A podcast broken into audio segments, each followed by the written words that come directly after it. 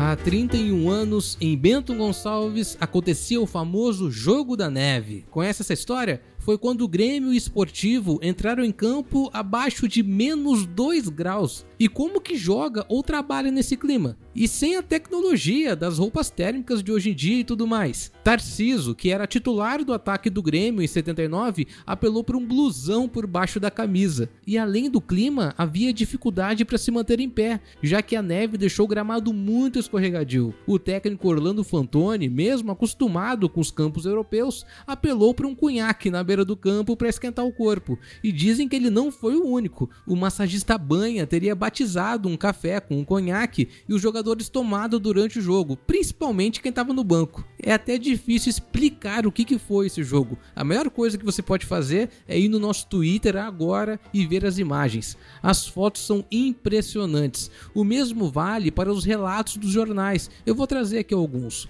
Correio do Povo. Na gélida noite de 30 de maio de 79, uma partida que cairia no esquecimento se tornou inesquecível. Grêmio e Esportivo empataram em 0 a 0 na Montanha de Bento, mas o resultado poucos lembram. Foi sim o jogo da neve. Zero hora. Um lençol de neve estendeu-se ontem sobre a paisagem de dezenas de municípios do Rio Grande, Santa Catarina e do Paraná, no dia mais frio do mês de maio dos últimos 70 anos. Com uma temperatura que variou de 5 a 9 graus, a quarta-feira registrou o frio mais intenso na capital desde o início das observações do oitavo distrito de meteorologia em 1909.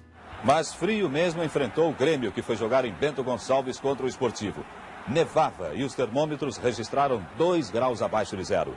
Os câmeras chegaram a fazer tomadas artísticas da neve caindo.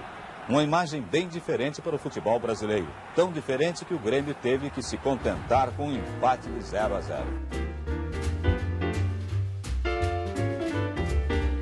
Ainda há um relato muito legal do jornalista Hugo Vink, que esteve naquele jogo. Os jogadores entraram em campo, fiquei com pena deles. O gramado úmido, a temperatura no zero grau, um vento cortante como uma navalha, parecia que atravessava a alma. Pouca gente no estádio, noite boa para ficar em casa, tomando um caldo quente ou um vinho tinto. Meus pés estavam congelados, quase não os sentia. Os dedos da mão viraram picolé. O jogo começou morno na noite gelada. Ninguém queria nada com nada, prenúncio de 0 a 0 que acabou sendo o resultado final. O Jesum, um ponta habilidoso idoso e rápido, passou perto de mim. Seu bigode estava branco. Mais adiante, o carioca Paulo César Caju, com sua cabeleira coberta de neve. Na área, o Baltazar pedia a bola, braços erguidos, parecia que haviam congelados no ar. Congelado foi o placar mesmo, 0 a 0. A melhor chance foi um chute do Baltazar na trave, ainda no primeiro tempo. O Grêmio entra em campo no jogo da neve com Manga, Wilson, Vantuir, Vicente, Dirceu,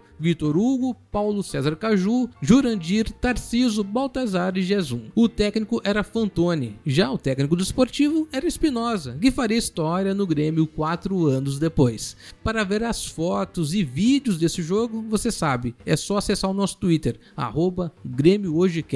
Relembrando o jogo da neve, eu fui Fred Fagundes e esse foi mais um Grêmio Hoje. Até amanhã.